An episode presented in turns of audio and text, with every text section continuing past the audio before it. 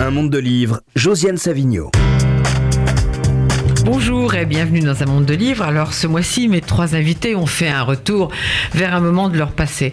Pas par nostalgie, plutôt pour mieux se comprendre et mieux se faire comprendre. Parfois avec une certaine mélancolie, qui n'est pas de la nostalgie.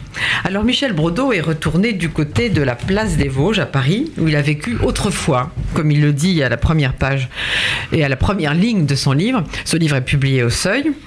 René de Secati a donné pour titre à son livre chez Gallimard Enfance, dernier chapitre. Je ne sais pas si c'est vraiment le dernier chapitre, on en parlera. Philippe Besson, alors il est comme toujours chez Julien, mais les auditeurs ici connaissent ma manie. Euh, je montre jamais les, les, livres avec une jaquette. Je déteste les jaquettes. Donc il y a une jaquette sur le livre de Philippe Besson. Ça c'est le vrai livre, si je veux dire, sans jaquette. Ça s'appelle Arrête tes mensonges et ça fait allusion à une phrase que lui répétait sa mère parce que tout petit, il inventait des histoires avant même d'avoir décidé d'être romancier. Alors il se trouve que j'ai eu de la chance de travailler avec Michel Brodeau oui. et avec René de Secati. Michel Brodeau a tenu le feuilleton du Monde quand il n'était pas encore devenu une chronique d'humeur. Et René de Secati a écrit dans le Monde des livres pendant très très longtemps. Il écrit encore de temps en temps dans le Monde. Malheureusement, c'est quand des écrivains sont morts. Donc c'est moins, c'est moins gai que de parler des écrivains vivants.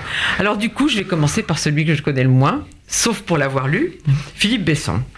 Alors je m'aperçois quand même que j'ai fait pour cette euh, émission euh, j'ai préparé beaucoup trop de questions par rapport à ce que je fais d'habitude. Pourquoi?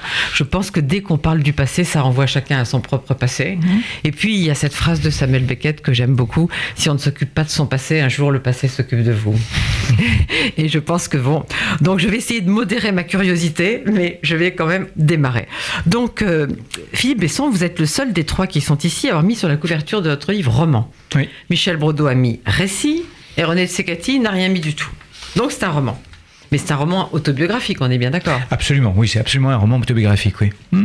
Mais parce que j'ai mis roman parce que il y, y, a forcément, euh, me semble-t-il, une part irréductible de fiction quand on convoque sa mémoire, ne serait-ce que parce que cette mémoire, elle est pour partie exacte, mais pour partie sans doute un peu recomposée, un peu fantasmée, aussi parce que j'ai choisi ici ou là de changer quelques identités ou quelques lieux, euh, et puis parce que, euh, d'une certaine manière, cette, euh, cette histoire telle que j'ai choisi de la raconter, j'ai voulu la raconter de manière romanesque, c'est-à-dire que j'ai voulu faire objet littéraire à partir d'un souvenir de ma jeunesse et d'un moment qui a été pour moi d'ailleurs fondateur, assez matriciel, oui.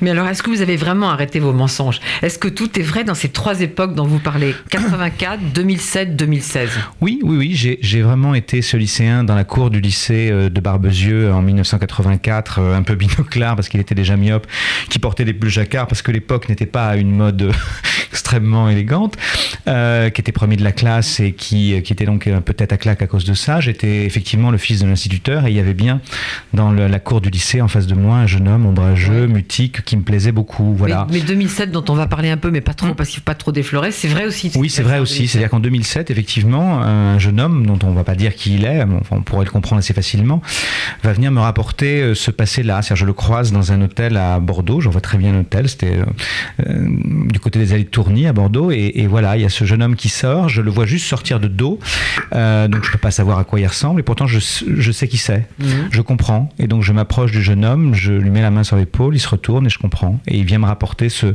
ce souvenir de, de mes 17 ans. Alors justement, revenons à vos 17 ans. Un jeune homme brillant élève est en terminale. On le soupçonne d'avoir une attirance pour les garçons mmh. et il s'attire des colibés et ça ne semble pas l'affecter. Non, parce qu'au fond, quand, je, quand j'ai découvert mon homosexualité, je n'ai pas été catastrophé parce que justement, j'étais un, un, un, garçon tellement normé, je faisais tellement tout bien que, euh, au fond, euh, j'ai eu l'impression que mon orientation sexuelle, c'était une façon de me distinguer un peu, de ne pas être comme tout le monde. Euh, et puis, je, j'imagine que j'avais déjà le goût pour la bagarre. C'est-à-dire, je, je, ça ne me gênait pas particulièrement l'injure parce que je savais y répondre. Au fond, ce qui m'a le plus euh, gêné, euh, c'est pas la violence qu'on subit de temps en temps, euh, surtout à cette époque-là et dans ces lieux-là. Oui, mais je pense que ça continue. Oui, mais ça continue évidemment encore aujourd'hui, bien sûr. Mais ce qui m'a le plus gêné, c'est la raillerie bizarrement, parce que c'est comme une espèce de pluie sale, c'est comme une espèce de saloperie qui vous tombe dessus. Plus je trouve que ça... l'injure. Oui, que l'injure. L'injure, au fond, moi je sais répondre, et puis c'est caricatural l'injure, enfin je ne sais pas. La raillerie, la moquerie, c'est, je, je, me souviens d'en avoir été très blessé. Oui, vous savez, les poignets qu'on casse devant vous, les, les fellations qu'on mime, les, les, les voix perchées qu'on comprend, c'est, c'est c'est assez, euh, assez blessant. Voilà, je me souviens de ça. Mais pour le reste, non, j'ai plutôt vécu ça assez bien. Puis j'appartenais à un milieu dont je présumais que euh, il n'accueillerait pas cette nouvelle-là comme une catastrophe. Alors j'aurais pu me tromper, hein, parce qu'on ne sait jamais comment les gens vont réagir. Mais voilà, j'étais le fils d'un instituteur, j'étais dans un milieu intellectuel de gens qui lisaient des livres. Je me disais bon, je pense pas qu'ils vont me jeter dehors. Encore une fois, j'aurais pu me tromper, mais je me suis pas trompé. Ils ils m'ont pas jeté dehors. Oui. Mais vous le précisez dans le livre, ça n'est pas du tout un livre de règlement de compte. Vous n'aviez pas Ah de, de compte à régler ni avec votre famille, ni avec vos condisciples un peu désagréables. Non, non, non, c'est- Souvent, quand euh, on, écrit sur, sur euh, sa jeunesse ou sur son milieu d'origine, on est tenté effectivement de dire famille je vouais ou je sais pas quoi, ou, j'ai détesté mon enfance, ça a été affreux. Moi, il se trouve que j'ai adoré mon enfance et j'ai adoré mon adolescence. Alors, c'était une enfance et une adolescence très protégée parce que moi, je vivais dans un tout petit. euh, D'abord, je suis né dans une ville, donc Barbezieux, qui a 4000 habitants au sud de la Charente. Pour aller vite, c'est quelque part entre Angoulême et Bordeaux. Et après, j'ai grandi dans un village de 160 habitants euh, et dans le logement de fonction au-dessus de l'école, parce que mon père était le directeur de l'école. Donc moi, j'étais vous savez, dans ces classes uniques où vous avez euh, des CE1, CE2, CM1, CM2, tout ça réuni, ça fait 15 élèves à la fin, vous voyez. Et, euh, ma, chambre donnait sur les tilleuls de la cour de récréation. Donc je, viens de cet univers-là qui est un univers où le monde extérieur n'existait pas. En plus, on regardait pas la télé parce qu'à 8h30, il fallait éteindre, etc. Donc, euh, donc moi, je j'ai pas été... rattrapé par le dehors d'une certaine manière pendant des années. Donc à, à 16 ans, 17 ans, je sais pas grand-chose. Donc c'est une enfance très, une adolescence très cotonneuse, très protégée d'une certaine manière, vraiment. Mais alors donc, ce jeune homme, le narrateur, Hmm. qui est vous, Oui. se sent attiré par un garçon d'une autre classe, qui est en Hmm. terminale lui aussi. Alors on pourrait, je dirais, classer l'affaire en disant, ils ont une aventure, ils passent leur bac, chacun part de son côté. L'un devient écrivain, Hmm. l'autre se marie, Hmm. il a un enfant, il reprend la, la ferme familiale, et voilà, terminé. Ouais. On va voir que c'est un peu plus complexe. Mais je voudrais d'abord, Philippe Besson, qu'on s'arrête sur les sentiments du narrateur, parce qu'au fond, euh, pour moi, c'est ce qui fait que votre livre n'est pas seulement une confession personnelle, mais que c'est un livre qui euh, nous interroge tous sur notre relation à l'amour. Donc ce jeune homme, en fait, sans le comprendre très bien, il découvre l'amour au fond. Mm. Et l'amour, c'est l'attente de l'autre, le manque. Le manque, ça me plaît beaucoup ce que vous dites sur le manque, donc je vais m'y attarder. Plus tard, j'écrirai sur le manque, sur la privation insupportable de l'autre, sur le dénuement provoqué par cette privation, une pauvreté qui s'abat. J'écrirai sur la tristesse qui ronge, la folie qui menace. Cela deviendra la matrice de mes livres, presque malgré moi. Je me demande quelquefois si j'ai même jamais écrit sur autre chose, comme si je m'étais jamais remis de ça, l'autre devenu inaccessible, comme si ça occupait tout l'espace mental. Ça occupe tout l'espace mental. C'est- très frappant. Je, D'ailleurs, c'est peut-être les livres qui m'ont permis de m'en rendre compte à ce point. C'est-à-dire que si j'essaie de, de, de, de regarder euh, voilà, le parcours littéraire accompli depuis, euh, je sais pas, 16-17 ans, je, crois qu'effectivement, le point commun, presque de tous les livres, c'est euh, ça. C'est- le manque, c'est comment on surmonte une disparition, comment on se débrouille après une séparation, comment on fait quand on a été privé de quelqu'un qu'on a aimé. Alors je crois que ça commence effectivement très tôt, ça commence dans l'hiver des 17 ans parce que je vais être privé de ce, ce grand amour-là. Ça se poursuit parce que il se trouve que moi j'appartiens à une génération euh, qui est euh, celle de la décimation, c'est-à-dire que dans les années 80, euh, quand vous aviez 20 ans et que vous étiez homosexuel, vous aviez une petite chance de pas avoir 30 ans un jour. Donc, euh, donc c'était un peu curieux. Moi, je, nous vois comme des, jeunes gens qui étaient sur une première ligne, comme ça, puis il y avait des balles qui, qui arrivaient d'en face, et puis ça tombait. Donc, euh, donc moi, j'ai enterré beaucoup trop de gens trop jeunes. Voilà, c'est pas, pas grave, c'est des choses qui arrivent, hein, c'est bon. Mais en tout cas, ça m'a construit de, de, de devoir rencontrer des gens dans des dans des bars ou dans des soirées, puis de devoir aller les retrouver dans dans des cimetières. Et donc, euh, donc ce qui fait que j'ai grandi avec ça, avec cette idée que des gens auraient dû être encore là avec moi, qui devraient être encore au moment là où je parle, et puis que ça fait déjà 20 ans ou 30 ans qu'ils sont plus là. Donc je, je, je suis dévoré par ça parce que ça me rend fou. Vraiment, ça me, ça me, je, je comprends pas du tout pourquoi ils sont plus là. Et donc je, je pense que les livres, ça sert aussi à ça, à Vous lutter contre la disparition et à lutter contre l'absence. Vous savez que ça va s'aggraver. Oui, ça va s'aggraver, je sais. Oui. Comme dit une de mes amies qui a, qui a atteint un âge euh, plus que raisonnable, Oui. Vous savez, quand on vieillit, on avance dans un cimetière. Oui, Il faut oui. s'y faire. Oui, mais c'est ça. J'en ai conscience. Il y a des livres. Oui, oui, c'est ça. pour Et ça qu'on- justement, c'est pour ça qu'on en parle. C'est pour ça que, que- ce passé est là. Les livres, justement, c'est ça, lutte contre l'absence, ça lutte contre euh, la disparition. Je crois que c'est le point commun d'ailleurs de, de nos trois ouvrages aujourd'hui. C'est-à-dire que c'est qu'au fond, à parler de ceux qui ont été dans nos vies à un moment, on, c'est pas qu'on les ressuscite, c'est qu'on on, on dit qu'ils sont encore vivants. On dit que ça, a été, ça a existé, que on a été heureux un jour et qu'on est là pour en témoigner, que c'est pas quelque chose de, disparu, d'abandonné, d'effacé, que ça, que ça a existé, donc ça existe encore. Oui, Marguerite Yourcenar disait Je me suis ressenti proche de mon père quand j'ai écrit Archives du Nord, quand j'ai commencé à, réécrire sur lui. Alors, Philippe Besson, il y a aussi dans ce livre quand même l'éternelle lutte des classes, parce que Thomas, qui est donc l'autre jeune homme, dit au narrateur On appartient à des mondes différents. Oui, en tout cas, il y, a, une sorte de déterminisme social qui pèse sur, euh, sur nous, mais sur nous deux d'ailleurs. C'est-à-dire qu'au fond, euh, euh, moi je suis le fils de l'instituteur, et donc parce que je suis ça, je suis condamné à faire de grandes études. Mon frère et moi, on fera. voilà, mon père nous dit vous devrez faire de longues études, des grandes écoles, même pas la fac, parce que la fac c'est pas possible, c'est pour les pour les va-nu-pieds. Pour donc on est obligé. Ah non, mais c'est pas possible. Donc on, est programmé pour faire des grandes écoles, on les fera, et et parce que les études c'est l'ascenseur social, donc on, on doit travailler à notre propre émancipation, à notre affranchissement, parce qu'on nous le commande. Et de l'autre côté, euh, Thomas c'est un fils de paysan et c'est quelqu'un qui qui c'est le seul garçon de la famille, il a deux sœurs, et, l'idée c'est que euh, il doit reprendre la ferme, il doit continuer l'histoire familiale.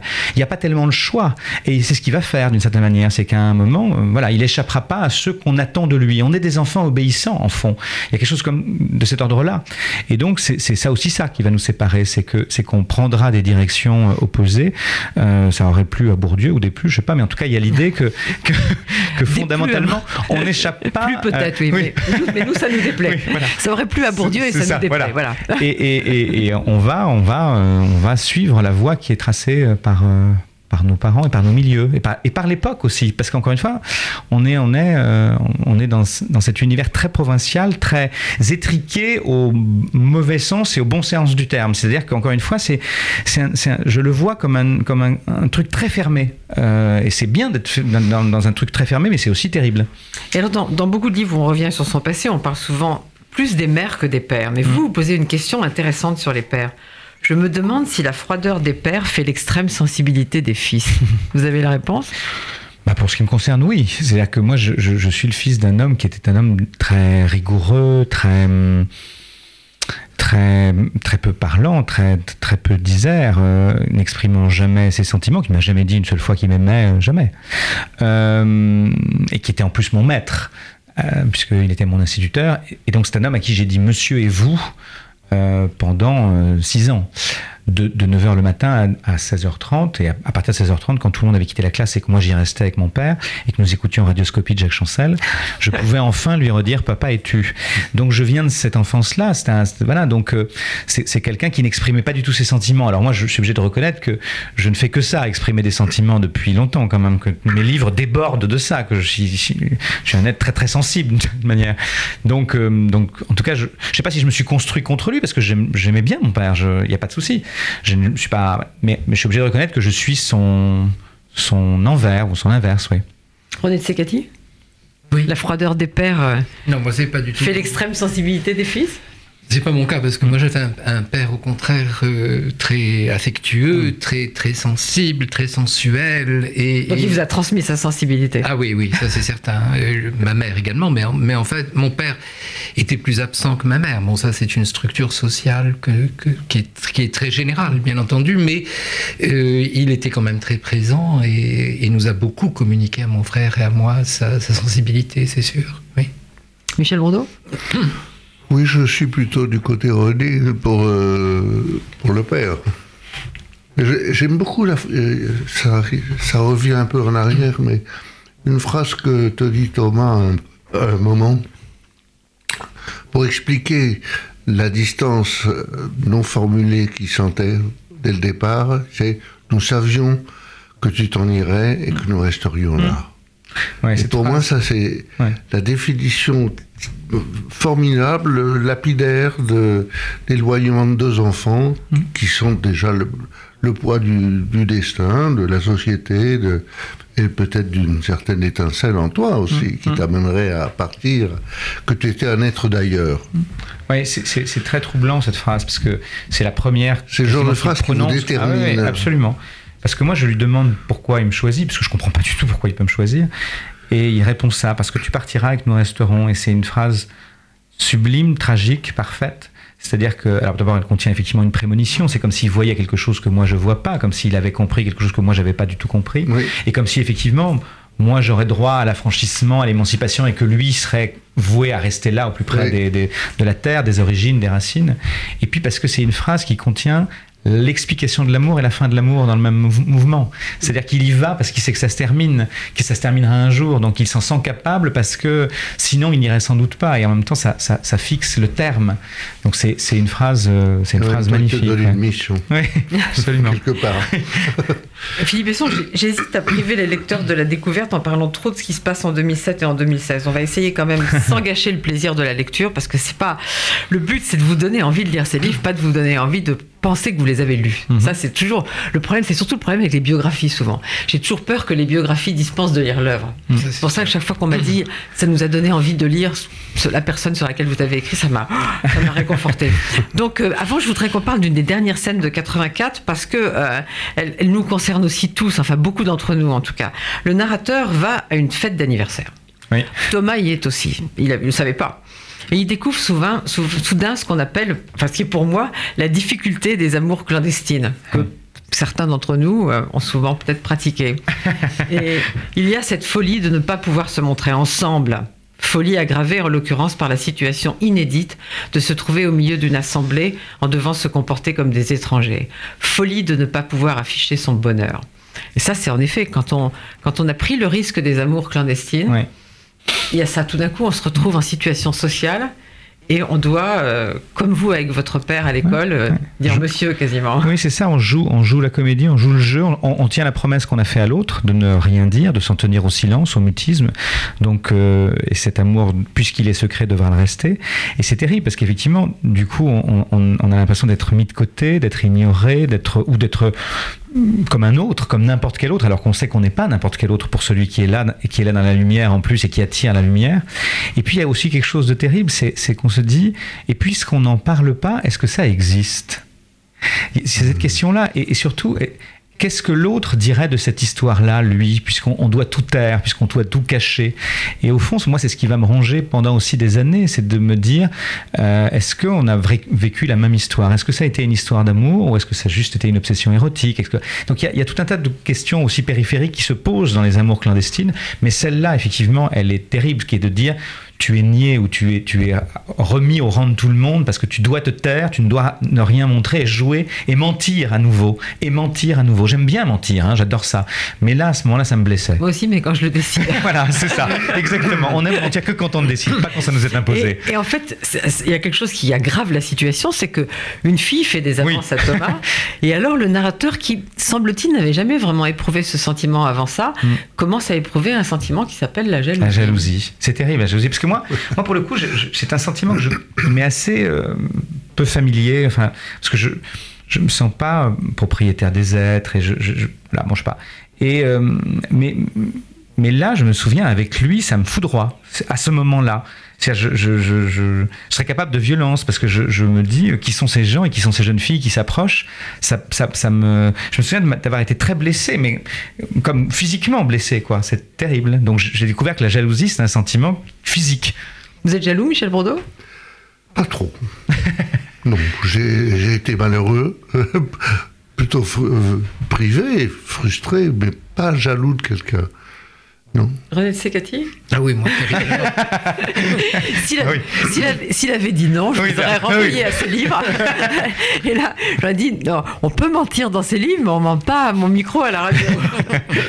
Mais contrairement à, à- à- euh, euh, ce que tu fais remarquer, Philippe, je ne trouve pas qu'il y ait une folie à, se, à être obligé de se cacher dans un amour euh, clandestin. Parce que, ou des amours clandestines. Mais parce que c'est encore meilleur.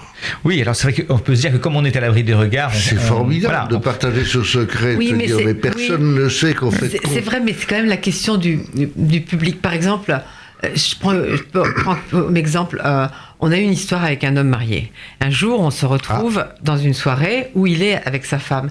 Et tout d'un coup, sa femme, parfois, elle a des gestes un peu intimes avec Oui, lui. bien sûr. Par exemple, je sais pas s'il a chaud, elle essuie une goutte de sueur ou un truc comme ça. Et ça, ça devient terrible. Absolument. Ah, ça devient C'est terrible. des tailles qui nous crucifient, oui. Ouais, le plaisir de la. oui, le plaisir de la clandestinité, bien sûr, est- évidemment. est grand. Ah, mais moi, j'adore Oui, la et- et d'ailleurs- clandestinité. mais d'ailleurs, oui, parce que c'est transgressif. Parce que ça nous donne l'impression de la transgression, et puis sans doute parce que ça ouvre davantage de possibles, bizarrement. Clairement. C'est-à-dire qu'on fait des choses dans le secret qu'on ferait, qu'on ferait pas. Mais, oui, oui. mais meilleurs. Oui, ça- on se dit, ouais, moi, je suis pas un animal ordinaire, je suis C'est ça. un animal de luxe. C'est Ouais, essayons de de parler un peu de 2007, mais vous en avez déjà parlé, euh, Philippe Besson. Donc, le narrateur euh, est, est devenu un écrivain connu. Mhm. Il est à Bordeaux, il fait un entretien avec une journaliste, et tout d'un coup, il voit une silhouette qui est la silhouette de Thomas, mais on est plus de 20 ans plus tard, donc ça peut pas Ça être peut lui. pas être lui. C'est- Mm. Donc c'est quelqu'un de sa famille, mais ça peut pas être lui. Non. Donc il va, c'est un jeune homme, il va parler avec ce jeune homme, et comme vous le disiez tout à l'heure, tout un pan du passé revient Mm. au, au narrateur. Et euh, alors du coup, euh, on va pas du tout dire ce qui s'est donné des détails sur ce qui se passe en 2016. C'est la dernière fois où le narrateur a des nouvelles de Tona. C'est un malheur. Mais en fait, euh, ça, ça revient à toutes nos conversations. C'est le malheur qui arrive quand on n'arrive pas à se choisir. Oui. Euh, D'abord, ce qui, se passe en 2016, on peut peut-être le, le dire sans dévoiler plus, en disant que euh, on m'apporte la fin de l'histoire d'une certaine manière. C'est-à-dire que ce livre, je l'écris sans doute parce que tout d'un coup, j'ai la fin de l'histoire. Moi, je peux écrire des livres que si j'en connais la fin. Et, euh, et D'habitude, vous l'inventez, donc c'est c'est oui mais, oui, oui, mais ce que je veux dire, c'est que je, je ne peux me lancer dans l'écriture d'un livre vraiment quand, quand je sais comment il s'achève. Donc, euh, c'est moi qui l'invente d'habitude, mais, mais, mais je l'ai inventé avant même d'éc- d'écrire la première ligne. Et là, je- donc on m'apporte la fin de l'histoire, donc je me sens sans doute autorisé ou capable de l'écrire, cette, cette histoire. Euh, mais, effectivement, cette fin de l'histoire, elle, démontre que des gens restent enfermés euh, toute leur vie dans euh, une forme de ou de déni ou de honte ou de culpabilité. Euh, mais en même temps, je, dis tout de suite derrière, ces gens ne sont pas des gens lâches.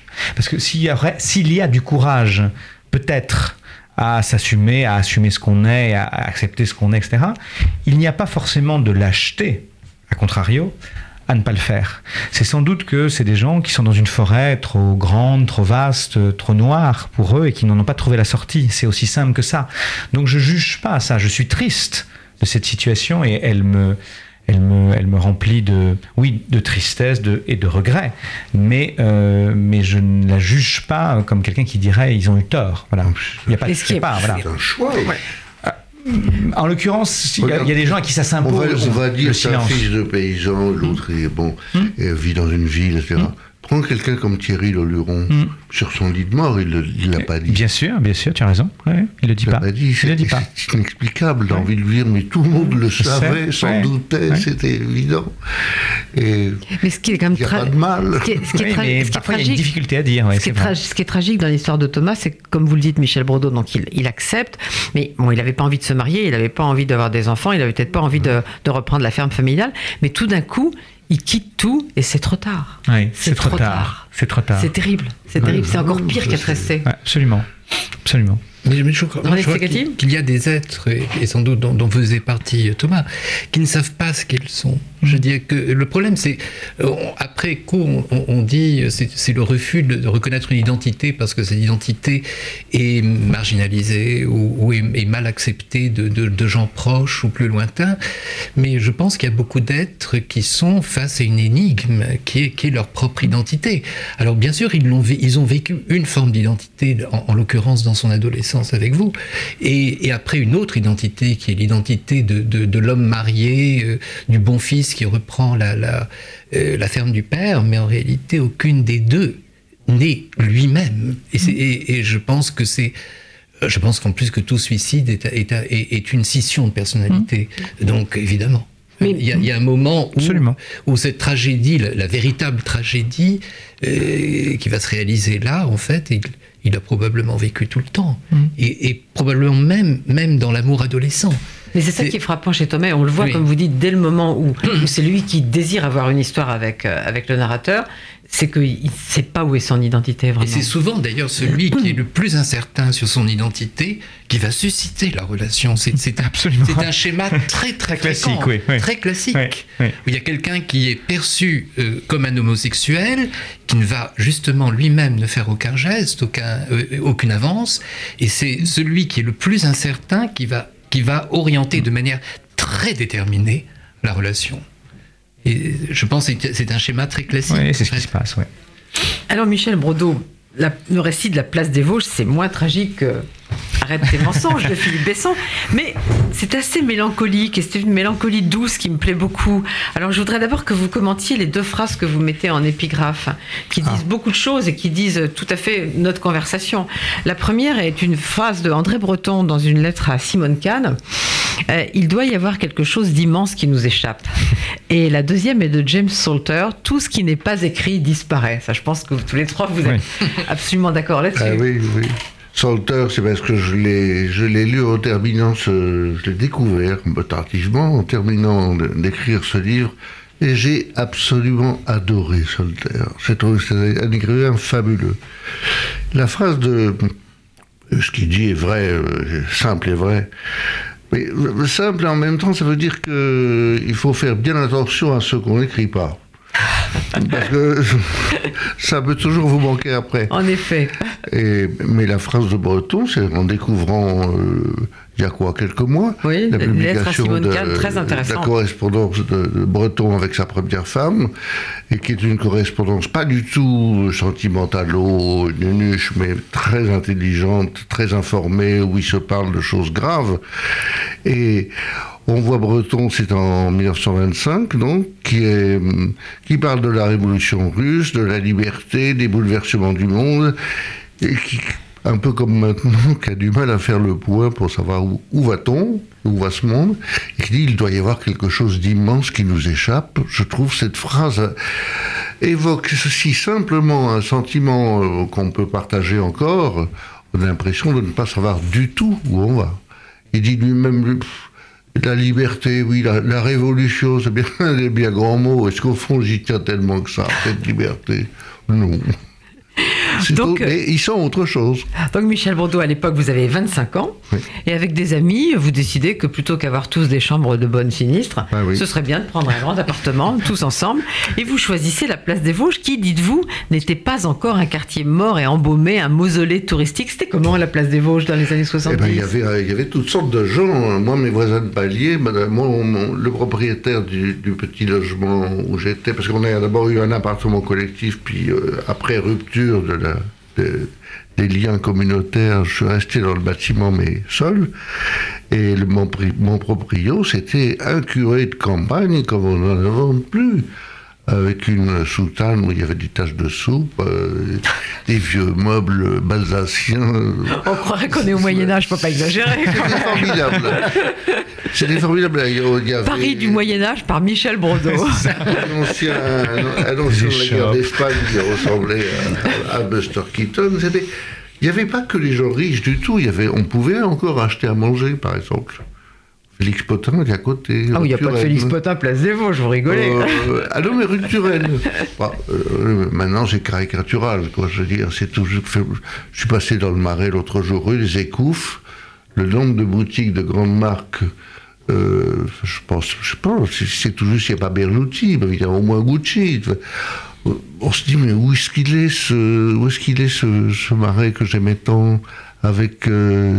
Euh, je sais pas, le Goldenberg et le sauna et toutes ces choses sy- sympathiques, euh, Il est perdu. il est plus, il est plus. Alors Michel Brou, comme vous disiez, vous êtes resté 10 ans place des Vosges dans, dans différents lieux, mais en fait tout ne se passe pas là dans le livre, même Non. si c'est la plaque tournante de beaucoup de rencontres. En particulier, vous avez une autre aventure personnelle, intellectuelle et d'écrivain, et en 17 brefs chapitres, vous évoquez tout un monde perdu, c'est-à-dire pas seulement le monde perdu de la place des Vosges, un autre monde perdu.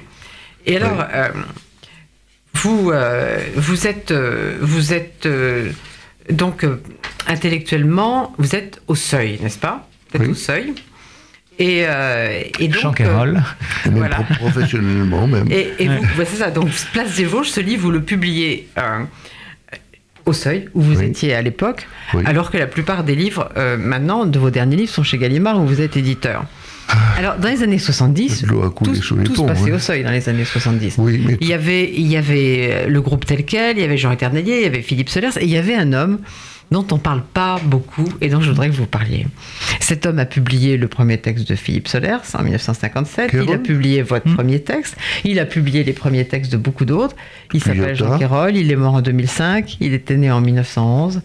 Alors, parlez-nous un peu de Jean Quérol, qui est un homme vraiment. Jean Quérol était un homme inouï, comme on n'imagine plus maintenant tant de gentillesse alliée à la, à- à la modestie. Parce que maintenant, un homme aussi gentil et remarquable, on ne verrait que lui à la télé. Alors, justement, il n'y est pas. Euh, il était étudiant à Bordeaux. Euh, jeune homme à la fac, il est entré dans la résistance. Il a été dénoncé par un de ses amis, un bon camarade de- d'études, et déporté au camp de Mauthausen. Il, il a, eu la chance d'en sortir vivant et de- d'écrire plusieurs livres qui évoquent ça. euh, euh, Je vivrai l'amour des autres, Lazare parmi nous. C'est un peu son, idée de départ. L'écrivain, c'est Lazare. C'est celui qui, qui renaît, qui revient. Et d'une extrême générosité, non seulement Donc modeste, attaché à découvrir des gentil. talents. Pardon Attaché à découvrir des talents nouveaux. ah, complètement. C'était, c'était vraiment une, une passion, mais toute naturelle, toute simple, qui n'avait rien de forcé euh, ni d'équivoque. C'était quelqu'un de. Voilà, il avait des curiosités extrêmement diverses, parce que les auteurs que vous avez signa- signalés à, ju- à juste titre ne sont pas du tout euh, coulés sur le même modèle. C'est pas, ils cherchaient pas à fonder une école, mais à découvrir. Et extrêmement spontané, gentil, euh, aimable, disponible, ne parlant pas que de lui. Enfin, c'est un rêve. il, faudrait le ressusciter. Il faudrait le n'existe plus, oui, c'est ça. Il faudrait, il faudrait ressusciter Jean Quérol, mais malheureusement, ça ne va pas marcher malgré l'affaire de Lazare. Ben, il est allé, euh, il est entré à l'Académie Goncourt, mais ça le barbait, il n'y allait plus. Alors on a fini par le membre. Oui, émérite, euh, honoraire. Émérite, honoraire. Et alors, euh, quand vous étiez au seuil dans ces années-là, on croisait aussi euh, Roland Barthes, on croisait Lacan. On comprend que ça rend un peu mélancolique en 2017. Ce qui est mélancolique, c'est de les avoir tous perdus en même temps, pratiquement. Mm. Parce que en très peu de temps, je n'ai pas, pas fait le calcul, j'aurais peut-être dû, mais euh, Sartre, Barthes, Lacan. ouais. Barthes euh, est renversé par une, Ouais. une auto, euh, Lacan meurt euh, sans un mot, euh, et peu de temps après, euh, euh, Foucault. Foucault aussi, un peu plus tard, Foucault, oui. 84. Ce ne sont restés de, cette, de ces années-là que le groupe euh, tel quel, effectivement, euh, et Philippe euh, Solers euh, en tête. Et puis, euh, et puis, et puis d'autres sont venus, mais sans atteindre, euh, sans s'intégrer à un mouvement qui, qui faisait effet. Parce que vraiment, le- à cette époque-là, le seuil et sa, sa bande d'intellectuels, c'était une C'est pour puissance. ça que je disais, à l'époque, c'est là que ça se passait. Voilà. À Et puis il n'y a, y a pas d'autre explication, c'est pas de chance la mort. Voilà. Et alors, euh, place, de- place des Vosges et au seuil, vous croisez Jean Edernalier que. Et alors, vous, faites, vous Ça, faites- c'est- vous faites un très joli portrait de lui. Votre ami, Mon ami, oui, bon, on a eu quelques problèmes, mais je lui en veux pas. Je Non. lui en veux moins Oh, qu'à certains il est, autres. ce serait dommage. Oui, et puis surtout, c'est quelqu'un qui attaquait les gens sans chercher l'assentiment social. Après, il y a des gens très désagréables qui m'ont attaqué, mais en cherchant l'assentiment social, et ça, je déteste. Enfin, donc, voilà, Jean Edern, dites-vous. Donc Jean Edernalier, fils de général, héritier d'un manoir délabré dans le Finistère, était le parti idéal qu'elle pouvait renflouer, c'est sa femme riche, en quittant l'Italie et dont le caractère peu conformiste était assez inconvenant pour elle. Était-il pour autant de gauche? L'idiot international rassemblait provisoirement des plumes de tous bords, de bons esprits égarés et la pire canaille rouge-brun, des universitaires en congé pour maoïsme sévère, des révoltés mercenaires, des artistes déboussolés et de petits casseurs. C'est un portrait impeccable. il y a eu de tout. Chez Jean il y a eu de tout. Il y a des types qui sont venus lui casser sa Ferrari dans la cour. Sous ses yeux, il était au balcon, parce qu'il ne les payait pas. Il y a eu des types qui sont devenus des, des, des vrais, des vrais crapules fachos, euh, qu'on peut retrouver dans l'entourage de Dieudonné, j'imagine. Euh, et puis, alors, des énigmes. Euh, un, des, un des- des esprits les plus brillants de- d'aujourd'hui, euh, qui était mon professeur aussi, Jean-Claude Milner, auteur de De l'école, etc., était, dans ces périodes maoïstes, il travaillait à l'idiot. Alors Jean-Claude Miner, on n'en a pas assez parlé. Il a écrit récemment un livre qui s'appelle Relire la Révolution, qui est extraordinaire aux éditions Verdier. je vous le recommande. C'est un grand penseur. C'est un grand esprit. Ah oui, oui, remarquable, remarquable. Et alors, Michel Breton, vous avez rencontré un jour, euh, avec Jean-François Bizot, qui venait de relancer le magazine actuel, euh, un homme que j'aurais beaucoup aimé rencontrer, mais qui m'a l'air d'être un- une sorte de spectre, William Burroughs. Ah, il était assez spectral, fantomatique. Il sortait. oh, je l'ai vu la première fois, c'était à Londres. euh, euh, dans le- et de chez lui, un petit appartement où il n'y avait évidemment rien, euh, même beaucoup moins de meubles que dans ce studio, et qui fait pour éviter les bruits, une table en fer, un cendrier, son, son paquet de Craven, et puis voilà. Et, et on- il me parlait pendant deux heures. Il sortait d'une espèce de, de cure euh, à, à la peau morphine. C'est quand même quelqu'un qui s'envoyait 70 piqûres d'héroïne par jour quand il était à, à Tanger. Enfin, Et qui a vécu longtemps, ce qui prouve que la vie n'est pas morale, on le sait. la vie n'est pas morale, il avait, il avait plus de 80 ans. Et oui. Et en, et en forme. Et oui. Ah oui. Ah non, c'est- vu avant la vie n'est pas morale, c'est sûr. Alors lui, c'est un personnage euh, génial. Absolument euh, sans affectif, ou alors peut-être à titre privé, mais euh, d'une froideur, d'une inconvenance paisible, merveilleuse, merveilleuse.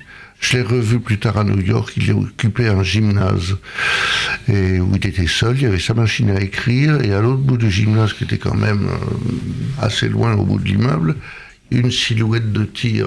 De temps en temps, il, arrêtait sur sa Westinghouse, il prenait une carabine, il se retournait et bam pour, pour- pour voir s'il visait toujours juste.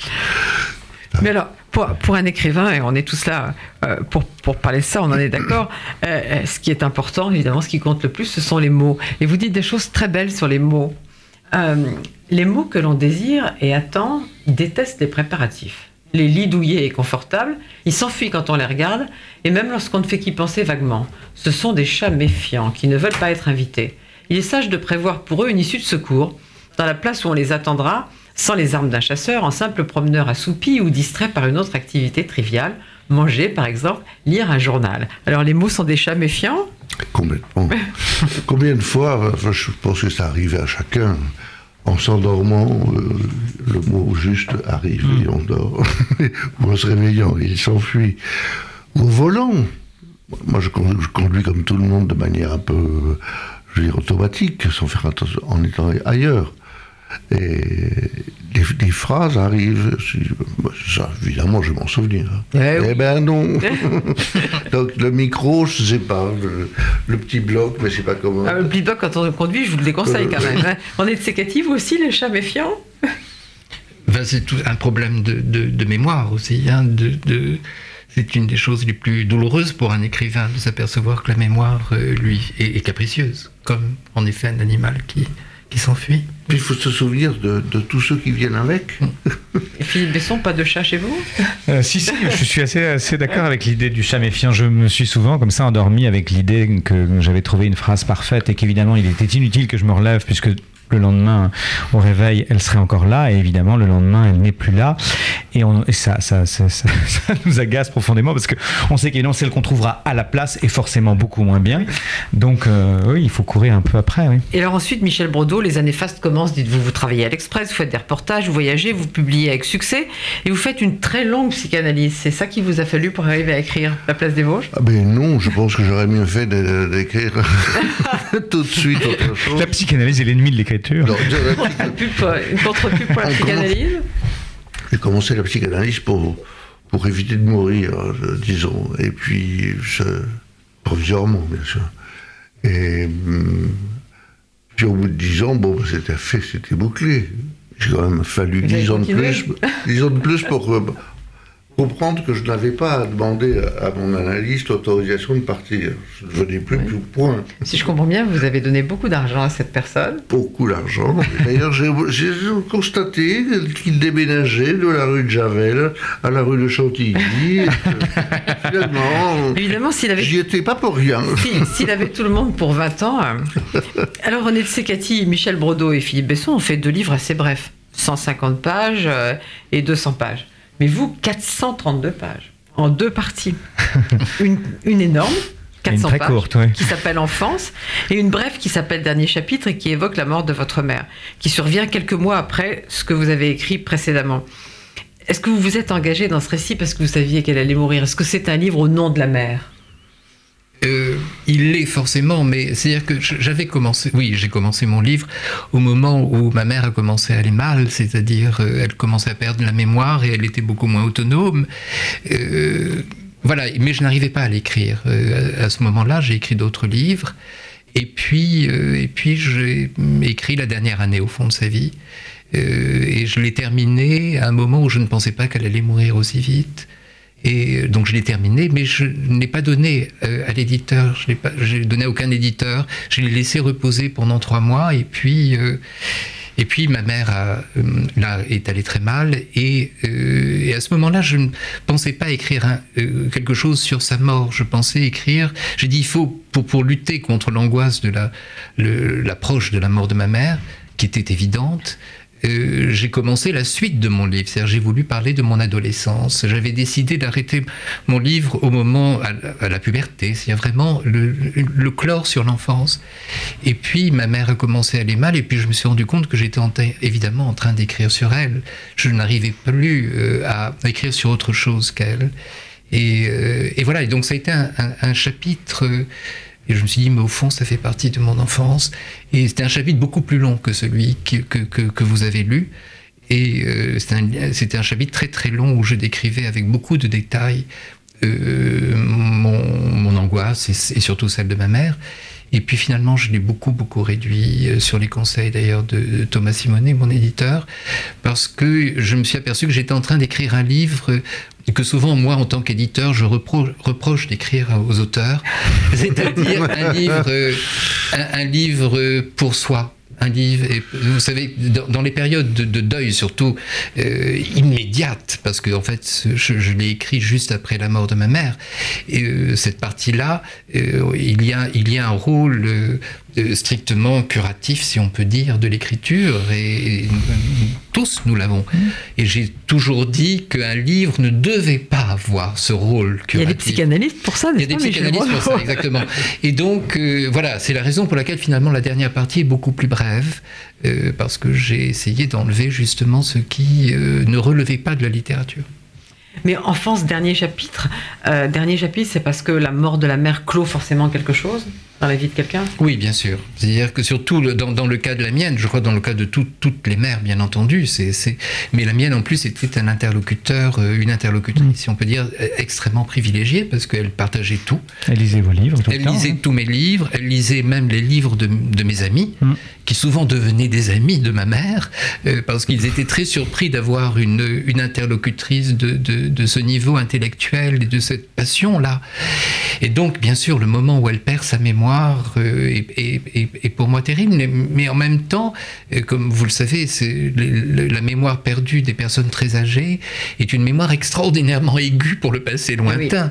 Et donc je redevenais évidemment son, un enfant, puisqu'elle avait, elle avait, elle avait fini par enlever beaucoup de caractéristiques de ma vie, que pourtant elle connaissait parfaitement, mais euh, je il n'y avait plus que le lien affectif entre une mère et un, et un enfant. Un enfant Parfois, elle me demandait mon âge et celui de, mon frère. Elle me disait, oh, vous êtes vieux.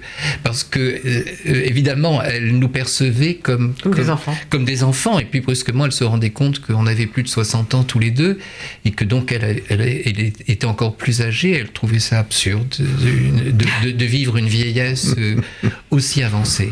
Mais il y a quelque chose qui me trouble toujours beaucoup en, en lisant, c'est de voir euh, pourquoi, enfin, comment beaucoup d'adultes continuent à désigner leur mère comme maman. Ça, ça mm. m'étonne beaucoup.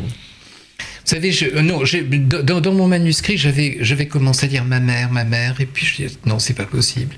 Il y a, il y a une, une, intimité à laquelle, euh, bien sûr, mon, mon, livre fait référence. C'est un livre extraordinairement intime, et euh, je me suis dit, au fond, je peux pas assumer euh, euh, je veux dire, ce double regard, parce que euh, il y a un regard intérieur dans, dans, mon livre qui le rend fragile, qui parce qu'il n'est pas objectivé comme devrait être un livre. il faudrait qu'il y ait une objectivation plus grande qu'il n'y a dans mon livre, mais je pense, voilà, comme euh, mon ami d'enfance que, que j'appelle par le nom que je lui donne, qui est Latane, j'avais donné son vrai prénom, son prénom euh, officiel, et c'est elle-même qui m'a dit mais pourquoi tu m'appelles comme ça alors que tu ne m'appelles jamais comme ça? Donc j'ai remis le nom par lequel je l'appelle. Voyez, mais c'est quand on écrit, tous les trois, nous écrivons des, livres intimes et on, sait exactement quel est le problème. C'est-à-dire comment franchir une frontière et aller de l'autre côté ou rester du côté de celui qui ressent, aller de l'autre côté qui est celui, le côté de celui qui lit. Et, et euh, on est toujours euh, très fragile dans, dans, dans, ce passage de l'un à l'autre. Moi qui ne suis pas allé faire de psychanalyse, je sens que vous me renvoyez à ma non-intimité avec ma mère. Je le sens. je le sens. Après le maman de Proust, on ne peut plus faire autrement.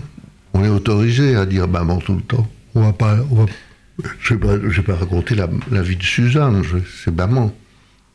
Je pense que tu aurais Bien du sûr, mal à, mais... à, à, prendre son prénom. Non, c'est impossible. Impossible. Mmh. C'est que dans les familles très, très huppées, mmh. Bon, je vais rien écrire sur ma mère, on est tranquille. bon, on est de Sécati, votre récit n'est pas du tout linéaire. C'est pour ça qu'il faut se laisser embarquer. Euh, il y a les lieux, les personnes qui surgissent, qui disparaissent, qui reviennent. Il y a l'enfance en Tunisie, l'arrivée en France, Montpellier, les voyages, la vie au Japon, le retour en Tunisie sur les lieux de l'enfance, la famille. Et alors, au fond, à un moment, vous le définissez, ce livre. Si j'arrive à retrouver la page qui est pourtant bien marquée, voilà. Euh, je vais pas tout lire parce que c'est long et qu'on a, a encore du temps, mais pas tant que ça. Cet étrange objet d'investigation littéraire et psychique n'a donc pas de limite temporelle et il peut être approché avec une parfaite justesse par analogie, par simple affinité de cœur, dans un dialogue avec un ami sensible et proche, dans la lecture d'un livre profond et juste. En me dérobant à une narration linéaire, événementielle, chronologique, je défends peut-être un principe flottant sur la nature particulière de cet objet qu'est l'enfance. Mais je sais que je fuis dans la crainte de ne pouvoir donner de lui une image exacte à la hauteur de mes aspirations et de mes souvenirs spontanés ou volontaires. Vous savez, j'ai essayé d'être honnête dans mon, dans mon rapport à mon enfance, et euh, c'est-à-dire de ne pas euh, recréer de manière artificielle euh, des scènes qui ne m'apparaissaient pas dans des remémorations spontanées. Ah oui, mais c'est ce que vous dites justement, c'est une phrase que j'aime beaucoup. Ça, ça n'est pas les souvenirs d'enfance que je dois traquer, mais mes souvenirs d'adulte où l'enfance est réapparue. Oui, c'est je, je, veux préserver l'enfant. Mmh. Qui il y a un, un, très beau livre de Claude Gutmann qui s'appelle L'enfant qui m'accompagne, et euh, au fond c'est ça, c'est-à-dire de voir ce que ce qui dans dans, dans, dans un être, euh, ce qui euh, ce qui demeure de l'enfance. Très souvent, je, je, quand, quand je, je, vois des criminels à la télévision, des photos ou des clochards, des clochards dans la rue, j'essaie de me représenter l'enfant qu'ils qu ont été.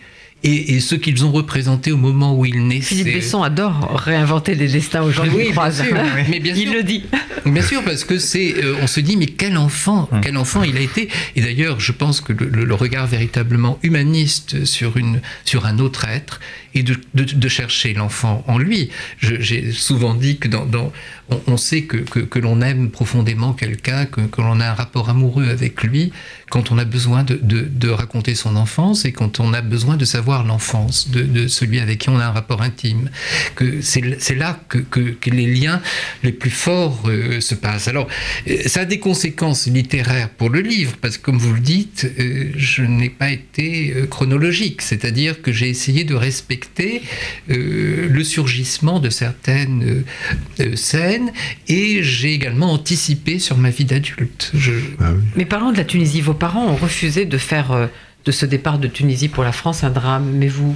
Vous étiez un petit garçon en exil à Montpellier. Ce, qui a été surtout un, drame, c'était quand mon père est parti. Mon père est parti six mois avant, ma mère et mon frère et moi.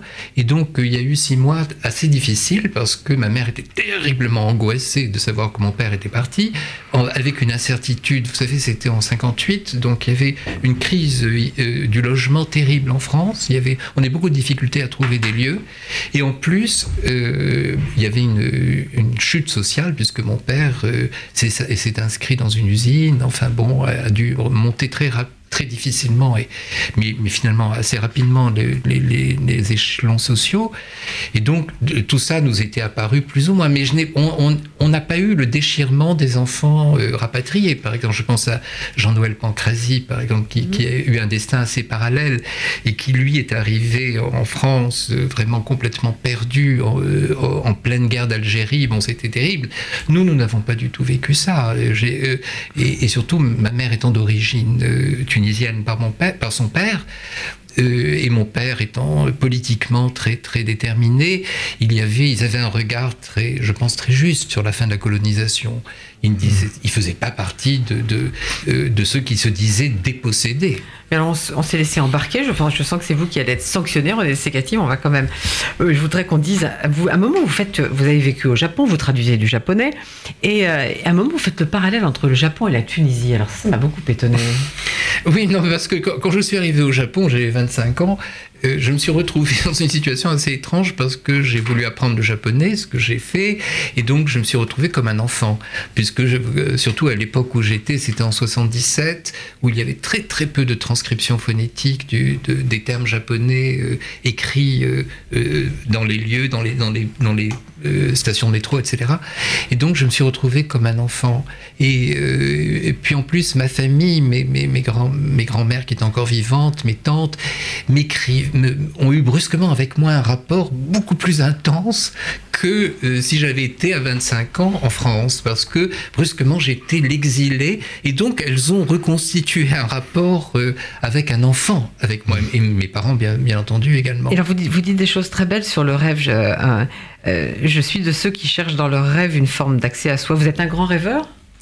Oui, enfin oui, en plus, je, enfin comme beaucoup de gens, mais enfin bon, je le fais moi systématiquement. Je note absolument tous mes rêves depuis euh, une trentaine d'années, et j'ai d'ailleurs même euh, euh, écrit un livre que je n'ai pas publié, mais je l'ai préparé sur mes rêves, et je me suis rendu compte. Et pourquoi vous le publiez pas? J'attends pour l'instant, et je me suis aperçu que le récit de mes rêves était un récit extraordinairement exact de ma vie personnelle dans tous ses aspects, c'est-à-dire euh, euh, professionnels, affectifs et familiaux. Et, donc, euh, je pense que le, rêve, oui, bien sûr, enfin, c'est une grande nouveauté, mais enfin, c'est une, un, accès, une voie privilégiée, évidemment, non seulement à la vie intérieure, mais même à la vie sociale, politique, si on a la totalité des rêves d'une vie d'un individu. Alors c'est c'est la doublure. C'est la, doublure. Le, livre de René Tsekati est le livre le plus gros, et évidemment, on s'est laissé embarquer, il est, il est, sanctionné, le pauvre. Mais quand même, votre mère tenait beaucoup à un mot qui est l'authenticité. Ça recouvrait quoi ce mot? Bah, tout à l'heure, vous parliez du mensonge. J'imaginais la, réponse de ma mère dans une, à une telle question. Et non, l'authenticité, c'était tout ce. Bien sûr, c'était la parole euh, sincère, directe, euh, mais c'était aussi euh, le refus de, tout, de toute la comédie sociale ça, mes, parents, aussi bien mon père que ma mère, avaient une espèce de mépris de ce qu'ils appelaient la bourgeoisie. Et la bourgeoisie, pour eux, ça recouvrait tout le système euh, de mensonge social. Mais ça, ça, on le voit très bien dans le livre. Alors, ça y est, on va se faire assassiner. Donc, René de Secati, auquel je fais mes excuses, mais avec lequel vous pouvez passer un week-end entier, ce qui est quand même extrêmement agréable. Et Philippe Besson, que je vous montre cette fois grâce à Michel ah. avec la jaquette. Avec la jaquette. Donc, René de Secati, enfance, dernier chapitre, mais c'est sûrement pas le dernier chapitre de vos plus de 40, près de 40 livres. Ça continue, ça continue. On attend le, livre sur les rêves euh, chez Gallimard. Philippe Besson, arrête avec tes mensonges. Arrête. chez Julliard. Et Michel Brodeau à ma mère, j'ai arrêté avec mes Place des Vosges, une place des Vosges comme vous la connaîtrez plus jamais, malheureusement. Un paradis perdu. Moi, je vous donne rendez-vous au mois prochain. Et maintenant, vous retrouvez le journal de Jonathan Sixou. Je remercie Cherche Surpin pour sa réalisation. Et vous êtes bien sur RCJ, la radio qui aime les livres. RCJ.